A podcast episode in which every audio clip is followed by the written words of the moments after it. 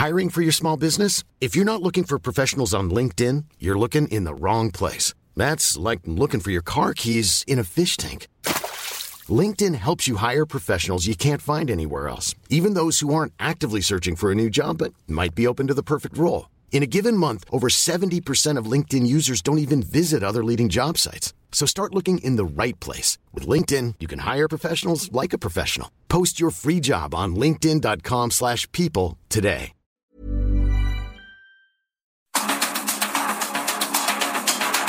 Los expertos se reúnen para debatir, desmenuzar a la noticia y a sus protagonistas.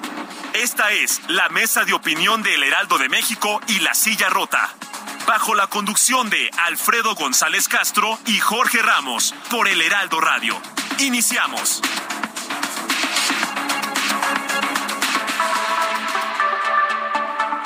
Son las nueve de la noche en punto tiempo del centro de la República. Muy buenas noches, bienvenidas, bienvenidos a esta mesa de opinión del Heraldo, la, la silla rota.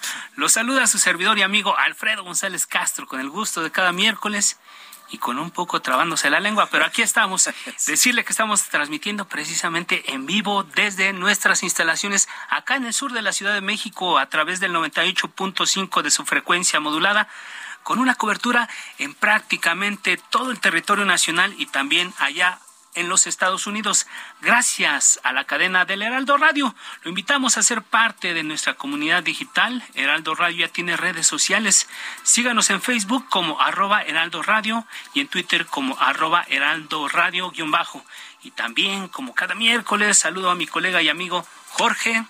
Jorge Ramos, director editorial de La Silla Rota, quien nos va a platicar sobre los temas que abordaremos en esta emisión. Jorge, ¿cómo estás? Muy buenas noches. Muy buenas noches, ¿cómo estás, Alfredo? Buenas noches, auditorio. Eh, bueno, pues eh, la verdad es que uno de los temas que hemos abordado de manera más eh, cotidiana, ¿no? es de la ciencia en México. Creo que ha sido parte, digamos, importante de la, de la agenda, ¿no? De, de esta mesa de opinión.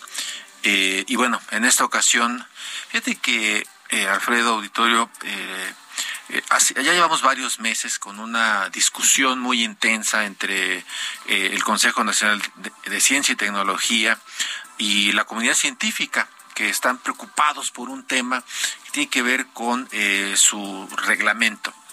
Y bueno, es el, este reglamento que justamente hoy eh, se publica en el diario oficial de la Federación, eh, pues tiene algunos aspectos que, que llaman la atención. Eh, ellos justifican, el CONACID justifica que con este nuevo ordenamiento buscan ahorros por casi 5.700 millones de pesos. Es un dinero bastante importante, mucho dinero, eh, y ellos dicen que se va a beneficiar a más de ocho mil investigadores eh, y a otros veinte mil, eh, unos de nivel candidato y veinte mil de nivel uno. Pero al parecer los especialistas, Alfredo, tienen otros datos. Y como bien dices, Jorge, pues siempre son los expertos los que conocen los temas, los que nos ayudan a entender lo que está pasando.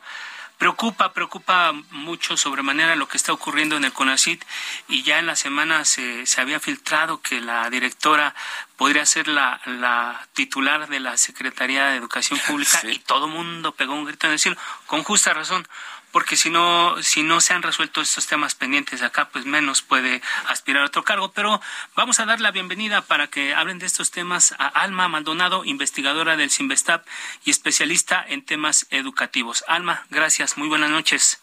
Hola, ¿qué tal? Muy buenas noches, Alfredo. Eh, los saludo. Gracias, gracias, Alma. Y también recibimos esta noche a Roberto Rodríguez, investigador del Instituto de Investigaciones Sociales de la UNAM. Roberto, gracias, muy buenas noches. Alfredo, Jorge, muy buenas noches y muchas gracias por la, por la invitación. No, pues muy bienvenidos eh, los dos, eh, Alma, Roberto, quienes por cierto, eh, pues de manera también cotidiana nos acompañan en este espacio para, para entender lo que está sucediendo. Y bueno, pues abrimos, abrimos justamente preguntándole a Alma Maldonado. Alma, pues ¿cómo ves todo este tema del reglamento, lo que se publica en el diario oficial de la Federación? tu primera valoración sobre estos ajustes que ya están pues en, el diario oficial ya son oficiales pues Pues eh, en primer lugar me gustaría decir que es la quinta vez que se modifica el reglamento en este sexenio, en lo que va de estos años, eh, lo cual habla mucho de pues una inestabilidad y, y de que estos ajustes además lo que generan en la comunidad pues es una incertidumbre porque ya no sabemos eh, cuál va a ser la siguiente modificación. Y ahora la broma es bueno no se preocupen si no entendieron todo de este reglamento porque va a cambiar pronto otra vez no entonces eh, eso sería eh, lo primero que yo señalaría. Lo segundo es que llevamos eh, casi ocho meses de retraso de que no sale la convocatoria, tendría que salir mañana seguramente porque ya eh, se publicó hoy el reglamento. Y bueno, era anticipado que la CONAMER, la Comisión de Regulación, no iba a hacer ningún cambio a lo que presenta el CONACIT, a pesar de que eh, en la plataforma se expresan comentarios, dudas, cuestionamientos sobre estos cambios y bueno, siempre termina aprobando eh, la, la CONAMER, eh, por lo tanto ya está publicado el nuevo reglamento y desde hace tiempo hemos estado señalando varios temas que nos preocupan, en particular de, de esta nueva versión, que seguramente ahorita este, podremos ir abordando. Gracias, Alma. Roberto Rodríguez, ¿de qué manera afectan a los investigadores los, estas constantes modificaciones al reglamento del SNI? ¿Cómo afecta? ¿Cómo lo están viviendo ustedes, Roberto? Una situación de incertidumbre para los investigadores que aspiran a ser integrantes del sistema o para los que ya lo son y buscan alguna promoción es muy importante poder planificar las actividades que realizan para que éstas eh, puedan ser favorablemente evaluadas en el sistema. Si las reglas están cambiando este, cada año y en cada momento hacer esta posibilidad de planeación es imposible. A propósito, antes de seguir, me gustaría hacer el comentario sobre esta cifra de ahorro que se está reportando, los 5 mil millones de pesos este, que reporta CONACIT a la, a la CONAMER, pues es una cifra inverosímil. El presupuesto anual del, del SNI asciende a poco más de 7 mil millones de pesos. Si se van a ahorrar 5 mil millones de pesos, pues no les va a quedar nada. Nada, en los huesos en los huesos, exacto, eso es imposible. Si es que ese fuera el caso, pero bueno, eh, Alma, eh, ya mencionabas en, tu primera intervención el tema de la convocatoria del SNI. Eh, ¿Podrías detallarnos, digamos, cuál es lo que más preocupa a la comunidad respecto de la convocatoria del SNI, que ha sido un asunto, híjole, desastroso para, para los investigadores? Sí, quizás en esta misma línea de la incertidumbre, una de las cosas más preocupantes es que eh, ahora cambia la manera como se integran las comisiones. Y esto significa básicamente que, bueno, lo justifican que con un afán de democratizar más la participación, eh, que va a haber numerosas comisiones, eh, la gente va a ser, eh, va a salir por sorteo, cosa que tampoco tenemos mucha claridad cómo se va a hacer este tipo de, mecanismos, porque antes teníamos al foro científico y tecnológico, que eh, era el mecanismo que garantizaba que, pues, efectivamente había unas votaciones donde la comunidad elegía a las personas que iban a formar parte de estas eh, comisiones, a una parte de ellas, otra la elegía eh, o la decidía el CONACIT, y esto pues con criterios eh, meritocráticos, ¿no? Nivel estrés, eh, gente reconocida en la comunidad. Entonces, esta era la forma como, como se conformaban las comisiones.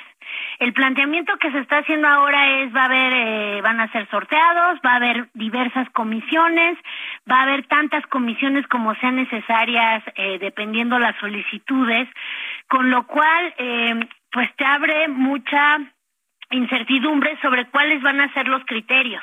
¿No? ¿Y quién me va a evaluar a mí? ¿Qué tipo de comisión? ¿Me va a evaluar una comisión con los mismos criterios que otra que también fue creada porque además este el volumen va a ser alto de solicitudes y, y la verdad es que este planteamiento es preocupante por la poca transparencia como van a ser conformadas las comisiones, así como eh, cuál va a ser la garantía para que se eh, usen los mismos criterios y no dependa realmente de la suerte de a ver qué comisión me tocó y a lo mejor ellos eh, o ellas me evalúan bien eh, y otra comisión no. Esa, ese sería un, un primer punto, pero sí el tema de, de las comisiones y los criterios de evaluación son altamente preocupantes.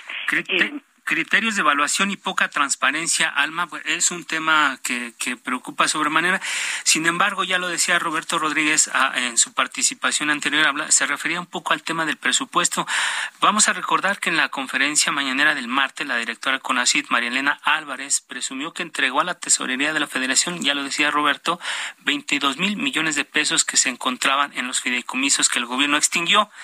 Álvarez Bulla declaró ante la Comisión de Ciencia y Tecnología del Senado que ese dinero era, era de los fideicomisos, eh, que era de los fideicomisos, se destinó a los proyectos prioritarios del gobierno federal, entre ellos el tren Maya y la refinería Dos Bocas, entre otros. Aquí la pregunta que te quiero hacer, Roberto, ¿es justo recortar eh, recursos a la ciencia para destinarlos a estas obras emblemáticas de la cuarta transformación? ¿Cuál es la lectura que dan ustedes, Roberto? Pues que es muy lamentable, en primer lugar. Básicamente, cualquier responsable de sector, los secretarios de Estado y otros funcionarios lo que hacen todo el tiempo es defender el presupuesto que tienen y ejercerlo en las funciones que se representan. Hacer una devolución de este tamaño son más de 20 mil millones de pesos, deja sin oportunidades a proyectos de investigación que se pudieron haber realizado si se hubieran utilizado justamente para eso, para proyectos de investigación científica, estaríamos en una condición distinta. Hay que decir que de los fideicomisos que se extinguieron, de donde se recupera, se recuperan estas cantidades, representan principalmente dos programas, el de fondos mixtos, que son contribuciones del CONACIT a los estados para la realización de investigación educativa en las entidades federativas, y los fondos sectoriales, es que son básicamente proyectos que se hacen con otras dependencias del Estado mexicano. Eran cerca de 10.000 proyectos los que quedaron cancelados gracias a la cancelación de estos fideicomisos. Es mucho. Es un dineral, pero a ver, eh, Alma, eh, digo, eh, tú y yo nos conocemos hace ya unos, unos, unos poquitos años y eh, hemos visto pasar eh, distintas administraciones. Por supuesto, quizá ninguna, ninguna sea perfecta, pero por ejemplo, uno de los argumentos que esgrimía eh, Marilena Álvarez Bulla, eh, tanto en, ante el, Congreso como en la conferencia mañanera de, de, ayer, era que mucho de ese dinero, decía, se le destinaba eh, de manera, pues casi casi ella decía eh, irregular o anómala o no sé, eh, a, empresas privadas. Hablan de que se le daba mucho dinero a empresas privadas en lugar de destinarlo a, la, a la ciencia. ¿Tú coincides con este planteamiento? Sí, Jorge, mira, el, el asunto con el tema de, del dinero y de las cifras que presenta y que presentó la doctora Álvarez Bulla, porque esto, esto parte desde la reunión que tuvo con los legisladores eh, esta semana también. Entonces, eh, me parece que en ese sentido eh, ella presenta los datos a su manera confunde un programa que efectivamente era de estímulos a la a la innovación y que por lo tanto tenía que ver con trabajar conjuntamente con distintas industrias. Y bueno seguramente habrá que revisar qué fue lo que pasó en ese programa en el famoso PAY eh, cuáles fueron los resultados eh, qué sí funcionó eh, como hemos dicho muchas veces, si hay eh, elementos eh, para suponer que hubo actos de corrupción, pues debería de perseguirse eso, por supuesto, pero eh, de ahí a que confunda que esos recursos eh, provenían de los fideicomisos es, es un error, es una mentira. Eh, las cantidades que presenta también. Nosotros en, en el colectivo Prociencia hemos estado sacando unas infografías donde hablamos de cuáles son los montos verdaderos y la la directora del CONACID habló de, de un monto que es diez veces mayor de lo que realmente fue para eh, incentivar el trabajo con las distintas industrias. Entonces, insisto, son cosas que sí se tendrían que revisar, pero a la larga lo que todo esto afecta es, pues, eh, eh, el desarrollo científico, tecnológico y de innovación de este país, porque todo esto que estamos viendo, ¿no? Son son distintos elementos que si lo vamos sumando creo que ahí es donde debemos entender cuál es el tamaño y la dimensión de la afectación que está teniendo este sector, porque es el SNI, pero también son los fideicomisos, eh, pero también son las becas al extranjero, pero también es el dinero eh, que se destina a la ciencia básica. Entonces, si vamos sumando los distintos elementos, creo que estamos hablando de, de una afectación eh, pues de, dimensiones eh, realmente eh, considerables. Pues catastrófica, fíjate, y perdón, eh, justo ahorita que estabas iniciando tu respuesta a la pregunta que yo te hacía, eh, Jesús Ramírez Cuevas, que es el vocero de la presidencia, estaba retuiteando un tuit de Marilena Álvarez Builla eh, de ayer a las 7 de la noche, donde ella decía, durante el régimen neoliberal se constituyeron fideicomisos que propiciaron un manejo opaco y dispensioso de recursos públicos a favor de intereses creados, incluyendo grandes transnacionales. Pues ahí está, ahí está. Ahí está lo que dice el vocero de la presidencia. Pero Jorge, amigos del auditorio, siempre se ha pensado incluso en, en la opinión pública, incluso el ciudadano de a pie, siempre ha pensado o siempre hemos pensado en general que el gobierno, el Estado no invierte en la ciencia y en la tecnología. Incluso se decía que el sector de ciencia y tecnología nunca ha, logrado el presupuesto que se estima que tendría que rondar por ahí del, del 1% del, del PIB. Siempre ha sido como la aspiración. La aspiración que, digamos que para tener medianamente una, una, eh, un sector de investigación bien llevado y digamos, para, para sentar las bases.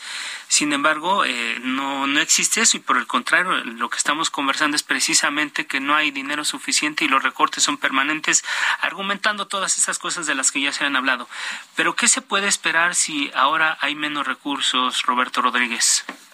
Que haya menos producción científica, este, eso en primer lugar porque cuando dicen que hay que alcanzar el 1%, esa es en efecto una meta programática y una aspiración, aunque está en la ley. Nos hemos acercado a esa cifra porque se llegó a alcanzar casi el 0.5% en el mejor momento. Ahorita estamos a la mitad de ese indicador, a la mitad. Entonces se pueden imaginar ustedes la enorme caída que representa la inversión pública en ciencia y tecnología y eso afecta en primer lugar, la producción de ciencia y tecnología, pero no solamente. La mayor parte de la investigación científica en México se realiza en instituciones públicas de educación superior. Este, más de dos terceras partes está localizada ahí, por una razón, porque el desarrollo de la ciencia sirve no solamente a temas como la producción o generación de tecnología y otros, y otros productos, sino también es un insumo fundamental para la docencia de buena calidad. Las universidades que hacen investigación tienen esa condición de poder contar con plantas académicas, plantas de académicos en permanente actualización y en las mejores condiciones para proporcionar educación de buena, de buena calidad. Por lo tanto, también la docencia se afecta por esa falta de inversión en ciencia y tecnología. Claro. Eh, Alma, ¿y qué susto se llevaron ahora que eh, se, mencionó que ella podría ser la, la secretaria de Educación. Eh, eh, ¿cómo, ¿Cómo ponderas el, el, trabajo de, de Marilena Álvarez Builla en el CONACIT? Híjole, Jorge Alfredo, la verdad es que ya no sé bien qué decir al respecto porque eh, eh, era un susto doble, ¿no? Bueno, eran sentimientos encontrados. Por un lado, decir eh, qué bueno que se vaya del CONACID la doctora Álvarez Bulla porque ha hecho muchísimo daño al sector, eh, pero por otro lado que, que esto, que se fuera la SEP, bueno, implicaba otro tipo de consecuencias también muy fuertes en el sector. Entonces, este, eh, sí, eran sentimientos encontrados. Eh, me parece que que lo que está generando la serie de políticas y el tipo de decisiones que toma la doctora, además del discurso que hay detrás, porque, eh, como digo, y hay que señalarlo una y otra vez, hay engaño en lo que está diciendo, hay engaño en la manera como maneja las cifras, hay engaño en las explicaciones que da la sociedad, lo cual no nos ayuda a nadie porque el día de mañana se va a ir ella, ¿no? Pero va a quedar como esta sombra de duda de realmente estos que hacen, realmente eh, son unos privilegiados, realmente son insensibles socialmente y creo que todo eso eh, también repercute eh, eventualmente en el desarrollo del sector y ni qué decir de lo que esto significa para los jóvenes o las jóvenes que quieren dedicarse a, la academia. Hoy en día es muy difícil que alguien eh, con un reglamento del SNI como el que nos presentaron y se aprobó eh, vea un incentivo, ¿no? O lo vea como una carrera realmente atractiva eh, porque porque nos están mandando todos los mensajes en contra de ello y, es, muy lamentable. Y ya ni qué decir, ¿eh? no, se, no se nos olvide que hay más de 30 científicos, todos ellos de primer nivel, que, que tienen la espada de Damocles de la Fiscalía General de la República investigándolos y que afortunadamente hasta ahora no, no, no han procedido eh, de manera más, más eh, riesgosa para su integridad, pero ahí están, ahí está el tema en el banquillo. Y yo le quiero preguntar a Roberto, siguiendo con esta línea, eh, eh, el presidente defiende eh, el desempeño de, la titular del CONACIT. Dice que está bien, que, que ella no se va a mover de ahí porque está haciendo. Qué bueno, qué cosa buena o qué cosa, una cosa buena que haya hecho la titular del CONACIT, Roberto. El comedor del CONACIT. porque es más barata la comida, porque acondicionó las, las instalaciones, ¿por qué? Sí, bueno, pues en eso gastaron una buena cantidad para poder tener este, alimentos orgánicos y de, ah, calidad comprobada. Este, esa es una mejora sin duda alguna. También aligeró mucho la nómina del CONACIT, este, porque han habido ahí despidos, el personal sobre todo de confianza y técnico. Este, pero me cuesta mucho trabajo encontrar algo algo positivo algo positivo sobre todo lo, lo principal principal es esto. En la Administración Pública Federal de México se divide básicamente en tres sectores, el sector social, el gobierno y el sector económico. El CONACYT no es una institución que pertenezca al sector social, no es una institución que corresponda al sector educativo, sino al sector de economía. Fue creado y su misión principal es fomentar ciencia, y tecnología, la que se hace en México, no la del sector público, la que se hace en México, para incidir favorablemente en el crecimiento económico. Esa es la razón de ser del comercio. Por eso hubo inversiones en sexenios anteriores para incentivar la producción de tecnología a cargo de empresas, de empresas de la, del país. Este, eso es lo que explica que se hayan transferido recursos a empresas, porque esa era parte del proyecto de, de origen del CONACIT. No, y además no se nos olvide un gran cambio, ponerle la H intermedia de humanidades a CONACIT, ¿no? Pero bueno, eh, ya para finalizar, eh, 30 segundos, Alma, en medio de esta crisis, Alma Maldonado, ¿qué se puede esperar eh, en lo que resta del sexenio para ciencia y tecnología? Híjole, pues este, me parece que lo que podemos esperar es eh, más de lo mismo, ¿no? Mucha retórica, mucha ideología, mucha descalificación, eh, modificaciones de programas, eh, no solo está lo del SNI, eh, sino también lo del Programa Nacional de Posgrado, que es un programa que la doctora Álvarez Bulla eh, eh, anunció su cancelación. Entonces me parece que vamos en ese rumbo desafortunadamente y nada de la ley que debería de haber sido aprobada eh, ya hace, hace, años. Una, una reflexión, una frase, Eh, Roberto Rodríguez. Bueno, esperamos, este, para no ser tan, tan pesimista como en realidad lo somos, que haya un reencauzamiento de lo que están manejando, que haya una mayor atención pues ojalá. a este sector de los académicos que se muestra crítico, que no desprecien la, la crítica. Muchísimas gracias. Gracias, Roberto Rodríguez, investigador de la UNAM. Gracias, Alma Maldonado, investigadora del CIMESTAP. Vamos a hacer una pausa, no le, no le cambie y regresamos con usted para otros temas.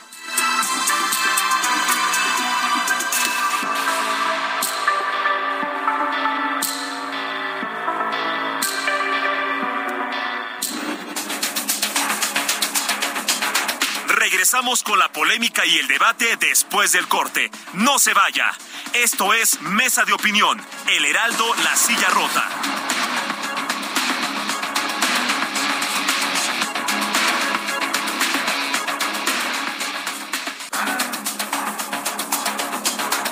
El Heraldo, La Silla Rota, Mesa de Opinión. Hiring for your small business? If you're not looking for professionals on LinkedIn, you're looking in the wrong place. That's like looking for your car keys in a fish tank. LinkedIn helps you hire professionals you can't find anywhere else, even those who aren't actively searching for a new job but might be open to the perfect role. In a given month, over 70% of LinkedIn users don't even visit other leading job sites. So start looking in the right place. With LinkedIn, you can hire professionals like a professional. Post your free job on linkedin.com slash people today. La polémica y el debate continúan.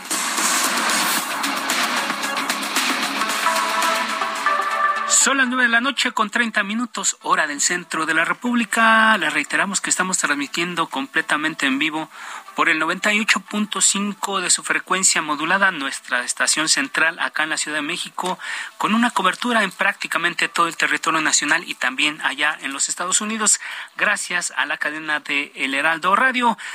Jorge, amigos del auditorio, estamos de regreso a esta mesa de análisis de opinión.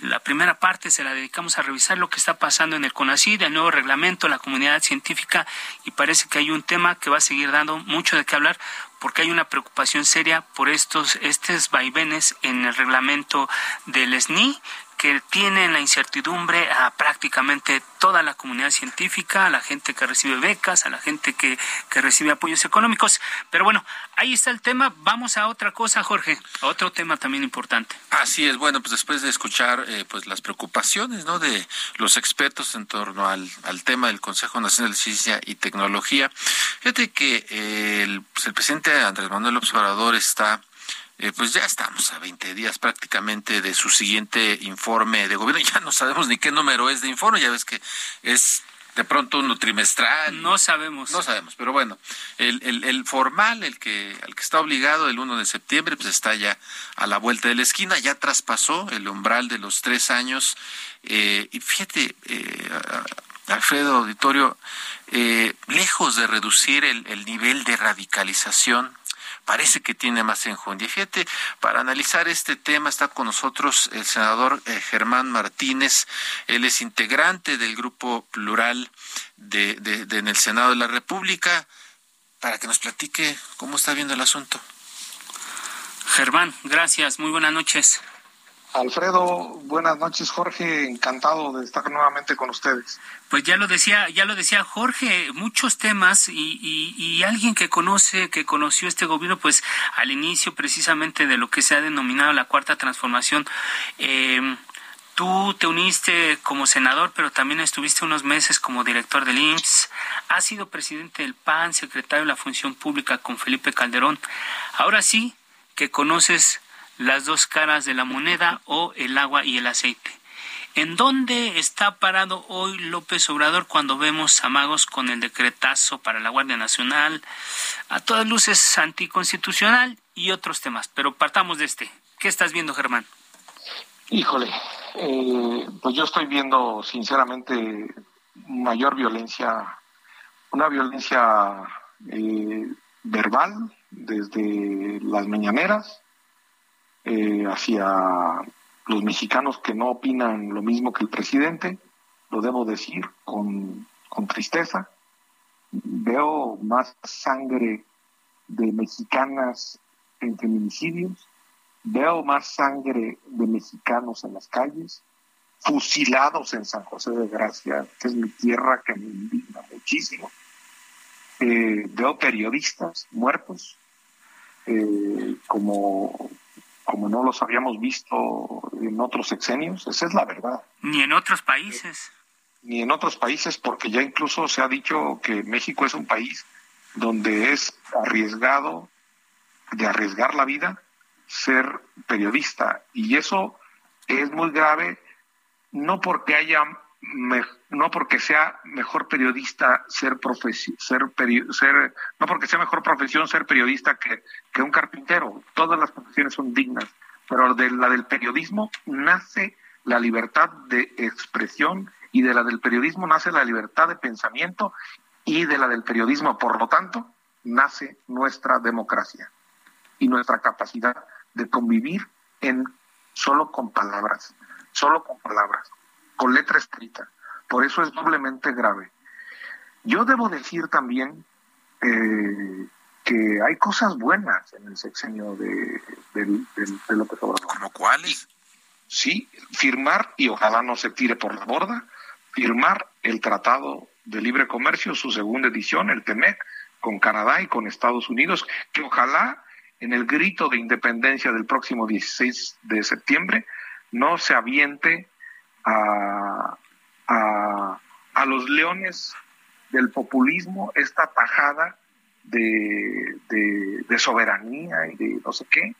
El Tratado de Libre Comercio que lo haya firmado López Obrador es un acierto. Y también debo decir que se haya subido el salario a los trabajadores, que yo espero que la inflación y la carestía no acaben derrumbando ese logro, que yo espero que el salario que tantas veces se ha cacaraqueado eh, subir, no, eh, insisto, no se no, no lo haga polvo. Ojalá, porque la cosa no se no pinta fácil en el tema económico, ¿no? Por eso lo por eso lo digo, por eso lo digo, pero hay que decir que es un logro el subir los salarios mínimos. Y este y el mundo laboral este, también se ha movido en la dirección correcta, pero muy lentamente, muy lentamente. Sin embargo, hay un, un, un, un grave retroceso. Hay más de 10 millones de personas que en este sexenio se atienden en la salud privada y que estaban atendiéndose en la salud pública, que compran medicinas con su dinero, pues sí, porque no hay, no hay medicamentos. No hay medicamentos. Y ese es otro gran tema en el que está pendiente. La violencia, la inseguridad, el miedo y la falta de medicinas y de material quirúrgico en la salud pública y por lo tanto la privatización, querida o no, hay una privatización de la salud en este país que a mí me indigna. Muy pues para de que está, está complicado el panorama de lo que comentas tú. Ahora, eh, Germán, eh, has estado ya en otras ocasiones en este espacio justamente para reflexionar sobre estos temas. Y eh, pues tú estuviste cerca de otro presidente de la República y hay quien dice que, que los presidentes de la República van perdiendo poder eh, cada día que transcurre de, su sexenio, eh, pero da la impresión de que el presidente Andrés Manuel Observador eh, tiene más poder, pero no sé si tenga más control de lo que está pasando. ¿Tú cómo lo ves? Pues yo creo que los gobernadores, mientras no se toquen las prioridades de Palacio Nacional, hacen lo que les da la gana. Los del PAN, los del PRI y los de Morena, ni se diga, se lucen. Los de Morena, eh, por ejemplo, el de Veracruz, pues ya tiene la cárcel al procurador anterior. En seguridad pública, eh, el secretario de seguridad, pues ahora es gobernador en Sonora. Y el subsecretario Mejía ahora quiere ser gobernador en Coahuila. Ahí están las prioridades y hacen lo que les da la gana. Este, yo sí veo que el mundo empresarial los grandes machuchones, como les dicen la Así los bautizó. sí, él solo los bautizó. Esos están felices y contentos. En lugar de hacer una reforma fiscal que redistribuye el ingreso en este país y las oportunidades de desarrollo, los mandan llamar a los empresarios a comer tamales de chipilín y a comprar boletos para una rifa de unos terrenos en Sinaloa o de un avión presidencial un avión que se rifó, que nunca se rifó. Que, no, que nunca se rifó y quedó pendiente por cobardía gubernamental la reforma fiscal. Petro, de izquierda, el nuevo presidente de Colombia, al día siguiente, al día siguiente, mandó su proyecto de reforma al Congreso en Colombia. Eh, no se entendería en Europa una izquierda que no hace una reforma fiscal cuando en México se tributa el un poco más del 15% del PIB y cuando países como Colombia tributan casi el 20 y cuando en Europa tributan casi el 50% y cuando eh, cuando Estados Unidos y Canadá tributan como el 40% del producto interno bruto. Entonces, eh, yo creo que no se hizo una reforma fiscal que un movimiento de izquierda debería hacer. Y yo creo que no se cuida al medio ambiente como lo eh, hace cualquier partido de izquierda y arrasa la selva maya. Eh, pues eso no, lo veo bien. Ok, vamos, vamos a dejar como esto, esto que tú comentas eh, pasa por el tema de la economía, por la política social, por la, el manejo de las finanzas, obras emblemáticas. Eh, lamentablemente el tiempo siempre es muy corto. Eh, no, no quiero que te vayas, Germán, sin que nos regales un comentario sobre y de corcholatas, ¿cómo andamos? El presidente se ha encargado de dejar correr esta especie, que además eh, hay que decirlo, el tema de la sucesión eh, eh, presidencial parece que está encima de muchas cosas y de estos temas que tú tocabas al arranque de tu participación parece que quedan a un lado y que la agenda está ya en este, cuando faltan dos años todavía para la sucesión presidencial, pero se ha encargado de, de dejar correr esta especie en torno a sus corcholatas que si Sheinbaum, Marcelo Ebrard, Adán Augusto, eh, sin mencionar apenas el caso de Ricardo ¿cómo estás viendo tú esta situación? ¿Abona, pues, primero, Primero, mm, este, deben dar logros de gobierno. ¿Para qué quieren llegar al poder si a la hora de la hora nomás vamos a andar en campaña otra vez? Pero, pero digo algo más, este, yo, yo por mí que se destapen todos los que quieran. Eh, tienen sus corcholatas muy destapadas, eh, Ebrar, Adán Augusto, el que, y Claudia, que es la que va a ser si las cosas eh, no, no cambian. Eh, pero, pero también tiene hecho trizas y ese es un, un, factor bueno para ellos, malo para la democracia, malo para el país. Pues tiene hecho trizas y echa palmo a la oposición, que no da pie con bola a la oposición también en México. También contribuye, contribuye a la oposición. Pues claro, ni el PAN, ni el PRI, ni el PRD. Y tiene a sus pies, a sus pies, porque tiene 27 meses una, una controversia constitucional, tiene a sus pies Arturo Saldívar, el presidente del Poder Judicial. Y en México el Poder Judicial... ya se va. Que ya se va. En México el Poder Judicial está dividido, el, el poder para su ejercicio está dividido en judicial, en ejecutivo y en legislativo. No es este país de una persona, no es de un presidente. Por eso no luchó Benito Juárez. A Benito Juárez eh, acabó con un emperador que quería hacerse del poder unipersonalmente. No honraría a la República de Benito Juárez un, un modo y un estilo de gobernar tan personal como el de ahora. Y no honraría a Francisco y Madero, que escribió en la sucesión presidencial que una de las enfermedades más graves que tenía México se llamaba el militarismo esta tentación militarista no honraría a Madero y esta tentación unipersonalista no honraría a Benito Juárez. Híjoles, este, bueno, eh, ya lo mencionaste, Germán, eh, el asunto de la de la oposición que la vez no da una, la vez que no da una. Ya, este, ya, ya, ya, me ganaste la pregunta que te iba a hacer. Si veías la, la caballada flaca en la en, la en la oposición, este, ¿a quiénes verías, digamos, más o menos con posibilidades en la oposición de poder hacer algo? Pues, este, la verdad, ya yo yo no veo a nadie, ¿no? Tenemos un poco como el síndrome, yo le voy al Morelia, todo el mundo sabe, pero a los Pumas, si como no está el Morelia jugando, le voy a los Pumas. ya ni Dani Alves, ya ni un extranjero. O sea, yo no veo, no veo en la oposición ya a, nadie este, esta manera de hacer la coalición en el Estado de México y yo madrugo con Vargas para ver qué saco y yo este ya salió el PRD ya salió el PRD y no no no o sea no no así no se hacen las cosas yo espero que con tantas marchas de mujeres o con tantos periodistas asesinados o con tantas universidades atacadas como en la UNAM o como el CIDE, del CIDE, de la UNAM, de los periodistas o de las mujeres, salga alguien que no esté en los partidos y encabece la alternativa. Ahí, para mí, ahí está la verdadera corcholata de la oposición, en las mujeres o en los periodistas o en los jóvenes de la UNAM. Pues ya destapaste a varios. Ya, ¿eh? destapaste por lo menos a una compañera tuya que es muy activa ahí en el Senado, periodista. Sí, pero también al rector de una universidad. Ah, eso también es importante.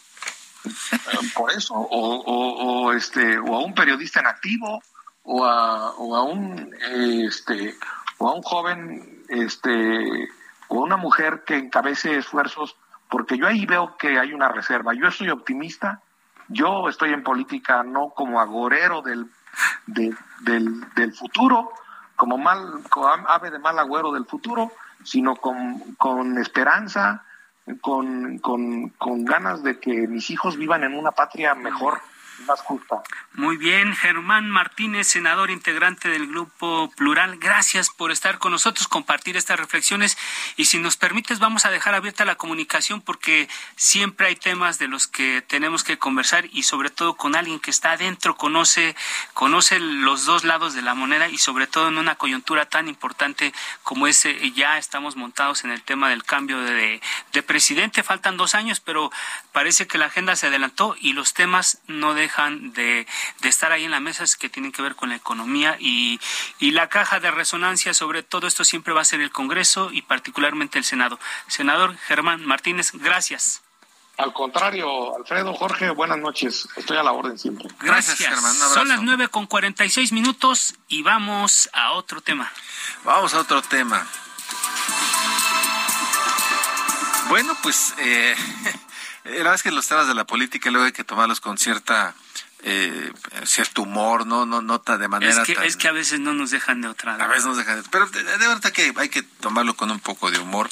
Eh, fíjate, Alfredo Auditorio, que este uno, uno se divierte. Precisamente hablando de diversión. Hablando de diversión, una vez se divierte cuando se desatan los demonios en Twitter. Y más cuando son contratos que no es uno. Claro, uno, uno ve cómo se surten ahí entre ellos, ¿no? Y, y, queda muy, muy divertida la cosa y bueno, también queda claro, ¿no? Que pues los ejércitos están debidamente uniformados. A veces las acciones están dirigidas, ¿no? no es, producto, no la mayoría de las veces no es producto de la casualidad. Así es, ¿no? Y bueno, pues, se sabe quién es quién.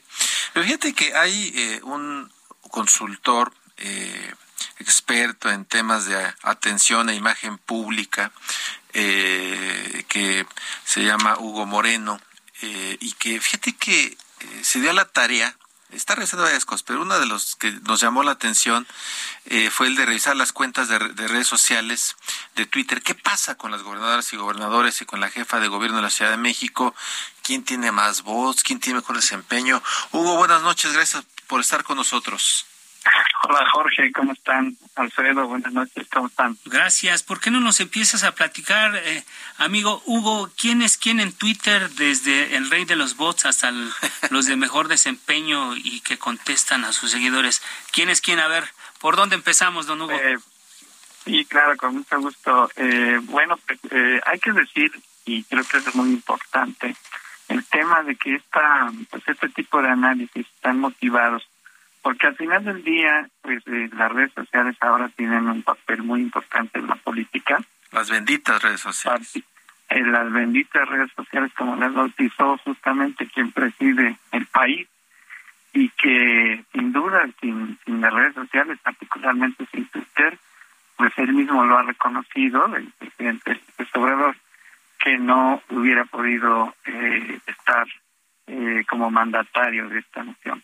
Entonces, eh, ahora en, pues como todo está adelantado el calendario electoral, pues este estamos dándole seguimiento desde antes a ver cómo se están moviendo justamente aquellos protagonistas de, los gobiernos estatales y también los de la presidencia, ¿no? Los, las corcholatas.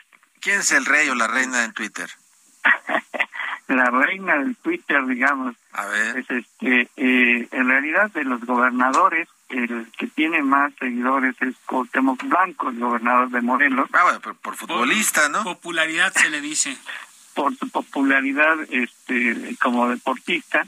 Y pues en la política, eh, la jefa de gobierno, Claudia Sheinbaum, ah, mira. es quien tiene y eso que ella no mayor es de la América, seguida, entre ellos dos, digamos, que tienen el mayor número de seguidores eh, en términos de los gobernadores. ¿Y a quién es el que menos siguen?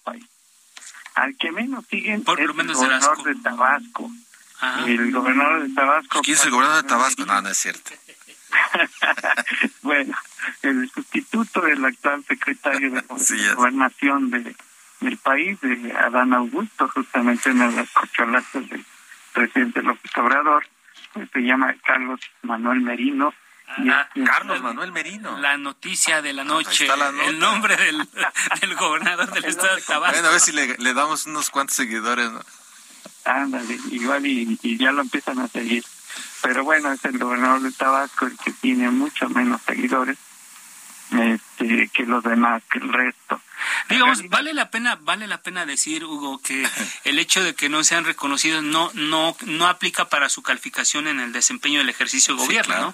Son cosas completamente diferentes. Digo, eh, pues, pues sí, sí, también este, es parte, digamos, de, de, de, la evaluación que se hace en lo general, porque justamente este tipo de, de estudios lo que hace es también explorar un poco cómo los gobernantes en general del país están eh, conectados con la ciudadanía, es decir, con sus gobernados. Y una de las plataformas eh, fundamentales es Twitter. Así es, y justo, justo eso, justo esto te quería preguntar si tú que te dedicas, eres estudioso del tema de las redes sociales y siempre estás de manera permanente conectado en estas, eh, Tú como especialista eh, en el tema, registraste que hubo un movimiento, un crecimiento vertiginoso, por lo menos de las corcholatas, que ya sabemos quiénes son, que es Claudia Sheinbaum, Marcelo Ebrar, este, Ana Augusto, Ricardo Monreal. Después de que se da este destape anticipado de los nombres, ¿sí ves que hay un, un crecimiento? Claro que sí. Ahorita es este, justamente eh, revisando, además de los gobernadores, revisando a pues quienes les dicen las corcholatas de, del presidente López Obrador sí. y vemos eh, estamos detectando que hay un movimiento eh, tanto en el volumen de información que ellos están eh, tratando de colocar en la agenda pública como también en sus eh, ejércitos digamos de apoyo para para lo que están eh, pues para las las posiciones que están contendiendo no o sea aquí el tema que, por ejemplo, eh, en términos de las corcholatas, el que, el que tiene más eh, presencia, digamos, por, por seguidores, etcétera, es Marcelo Ebrard. Ya. Pero, por ejemplo, también, eh, luego le sigue Claudia Sheinbaum, eh, y luego Ricardo Monreal, eh, luego la corcholata no reconocida también de Gerardo Fernández Noroña. No me digas. Y, y, entonces el secretario de Gobernación, ¿dónde está? Porque... Al final viene el secretario de Gobernación, Adán Augusto. ¿no? ¿Por qué no quieren en Twitter a los tabasqueños? Bueno, pues es que llegó tarde también a la, a la competencia. Bueno, fue el último en incorporarse. Supongo que es por eso, no sé. Es que, es que también ahí es muy interesante, porque esta herramienta nos permite ver varias cosas. El, el tema es que no solamente es el número de, cuentas o de personas que le siguen, sino cómo están usando esta plataforma para dar a conocer pues su trabajo y sus propuestas este, de gobierno en, en las mismas, ¿no? Y por ejemplo, Adán Augusto tiene menos de 100 mil seguidores, mientras el, los demás tienen más de 400 mil, hasta llegar a más celebrar que tiene eh, más de dos millones y medio, bueno, casi dos millones y medio de seguidores. Mira, mira, Hugo, este, antes de que te me escapes, mira, nos queda, nos queda un minutito. Eh, uno, eh, ¿a quién sigue el observador y aquí y quién no sigue al observador? Por ejemplo, de los expresidentes. Exactamente, los expresidentes, eh, por ejemplo, López Obrador no, no, no sigue a ningún expresidente de los últimos tres sexenios que le antecedieron, ¿no? O sea, Peña, Calderón y Fox. Exactamente. ¿Y ellos sí lo siguen a él? Pero los tres lo siguen a él. Ah, mira. Ese es un, un dato revelador. Lo siguen a él. Y, bueno. este, y pues están al pendiente de... Igual con los tortolatas, ¿eh? Pues ahí está. Eh, por ejemplo, Calderón. Ya se nos acaba el tiempo, Hugo, perdón. Nada más una reflexión muy rápida. ¿A qué le debemos poner atención? 20 segundos. Lo que le tenemos que poner atención es a cómo se están comunicando con la ciudadanía eh, estos eh, personajes y cómo la ciudadanía también puede empezar Muy a bien. emitirle respuestas a través de esta plataforma. Muy bien. Bueno, pues ahí está. Gracias, Hugo, Hugo Moreno, consultor. Llegamos Gracias al final de este espacio. Gracias, Hugo. Pues eh, siempre nos gana el tiempo. Agradecemos mucho a nuestros invitados y sobre todo a la gente que nos favorece con su atención. Isaías Robles, gracias. Ángel Arellano en la producción con el apoyo de Gina Monroy. Emanuel Bárcena, Gustavo Martínez, gracias. Nos escuchamos el próximo martes en la mesa de opinión a fuego lento y el miércoles a la misma hora. No se les olvide ser felices. Nos escuchamos. Adiós.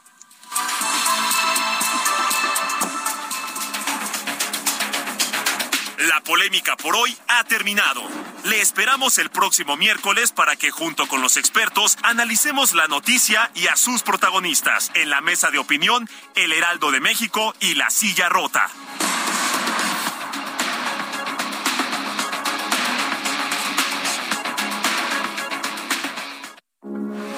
Heraldo Radio.